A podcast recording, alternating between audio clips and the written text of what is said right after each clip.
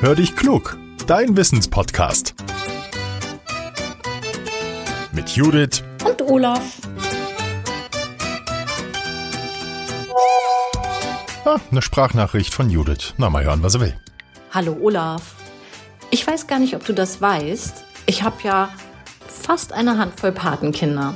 Ja, und der Max, er ist zehn Jahre alt, lebt in Nürnberg. Der hat uns beiden jetzt eine Sprachnachricht geschickt, denn er hat eine Frage für unseren Podcast. Und ich denke, so viel kann ich dir vorab schon verraten. Es wird nicht ganz so leicht, seine Frage zu beantworten. So, ich schicke sie dir rüber. Hören wir zusammen rein. Und zwar, was ist eigentlich ein Soziopath? Dieses Wort haben wir mal zufällig aufgeschnappt und es beschäftigt uns halt sehr viel. Es wurde uns sozusagen eingeprägt, als man über das Thema Trump gesprochen hat. Da kam das Wort Soziopath zum Ausdruck. Und jetzt möchte ich von dir wissen, was denn ein Soziopath ist. Hallo Judith und ein Special Hallo an Max. Super, dass du uns deine Frage geschickt hast. Max, ich will ganz ehrlich zu dir sein. Ich weiß zwar, was ein Soziopath ist, aber wenn ich das dann eben mal erklären soll, hm, das ist dann nicht so einfach. Jetzt habe ich aber mal ein bisschen für dich recherchiert. Ich erkläre jetzt erstmal das Wort. Das wird ganz kurz, vielleicht etwas trocken, aber dann beschreibe ich dir, wie ein Soziopath tickt und wie er sich verhält. Und das ist sicher genau das, was dich interessiert. Zum Wort Soziopath. Wer ein bisschen nachforscht, der stößt auf das Wort Soziopathie. Und da stecken das lateinische Wort Sozius und das altgriechische Wort Pathos drin. Sozius, das bedeutet so viel wie Gefährte und Pathos, das steht für Leiden. Das Wort Soziopath wird zwar von vielen Menschen umgangssprachlich genutzt, wenn sie einen ganz bestimmten Typ Menschen meinen. Fachleute haben aber einen anderen Begriff dafür und der ist weitaus komplizierter. Er heißt, Achtung, dissoziale Persönlichkeitsstörung. Lass dich davon jetzt nicht abschrecken, Max. Ich versuch's mal ganz einfach zu erklären. Menschen mit so einer Störung haben zum Beispiel wenig Einfühlungsvermögen. Sie spüren nicht, wenn der andere traurig ist oder wütend. Sie können sich schlecht in ihre Mitmenschen hineinversetzen. Sich in andere hineinversetzen zu können, ist aber ganz wichtig, denn so verstehen wir leichter, warum jemand etwas Bestimmtes tut oder nicht. Wir bemerken, wie es ihm geht und sehen nicht nur uns selbst. Max, du kennst das bestimmt aus der Schule. Manchmal ärgerst du dich vielleicht über einen Kumpel und wenn du dann ein bisschen überlegst, warum er sich so verhalten hat, dann verstehst du ihn vielleicht sogar. Und dann bist du schwupps auch gar nicht mehr so böse auf ihn. Soziopathen können das nicht.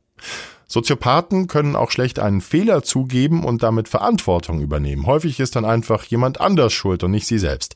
Diese Menschen können sich auch schlecht an Regeln halten. Sie akzeptieren die einfach nicht und machen genau das, was sie wollen. Das führt zu Problemen, zum Beispiel bei der Arbeit, denn da ist es wichtig, dass bestimmte Dinge eingehalten werden.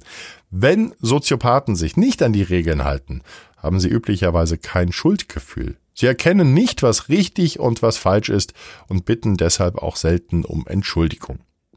Normalerweise lernen Menschen aus ihren Fehlern, wenn sie erkennen, dass etwas schlecht gelaufen ist, wiederholen sie das nicht. Bei Soziopathen ist das anders. Es kann sein, dass sie immer wieder dasselbe machen, obwohl es schon oft Ärger deswegen gegeben hat. Soziopathen handeln aber bei all dem nicht aus Boshaftigkeit heraus. Auf den ersten Blick sind sie sogar charmant, witzig und gesellig. Sie schließen auch leicht neue Kontakte. Allerdings halten diese Freundschaften nicht unbedingt lange. Soziopathen können nämlich einfach unangenehm werden. Daher ziehen andere sich dann auch zurück. Soziopathen kommen zum Beispiel mit Rückschlägen auch nicht gut klar. Sie werden dann gerne mal aggressiv oder impulsiv. Das bedeutet, dass sie dann auch laut und zornig werden können. Andere können das mitunter dann gar nicht nachvollziehen. So, lieber Max, ich glaube, jetzt sehen wir alle ein bisschen klarer und du verstehst auch vielleicht besser die Gespräche der Erwachsenen, wenn es um Donald Trump oder so geht.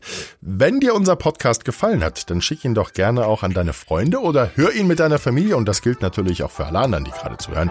Teilt diese Folge gerne, denn das hilft uns noch mehr Hörer zu bekommen. Ich sag's mal so, ich weiß nicht, wie ich drauf komme. Make this podcast great again. Wenn ihr mögt, lasst uns auch gerne eine Bewertung bei iTunes da. Wir freuen uns darüber. Und zum Schluss noch das. Wer eine Frage hat, so wie der Max, schickt sie uns. Nimm einfach eine Sprachmemo auf und jag sie per E-Mail zu uns an hallo at podcast-factory.de oder nutzt gleich unsere Speakpipe.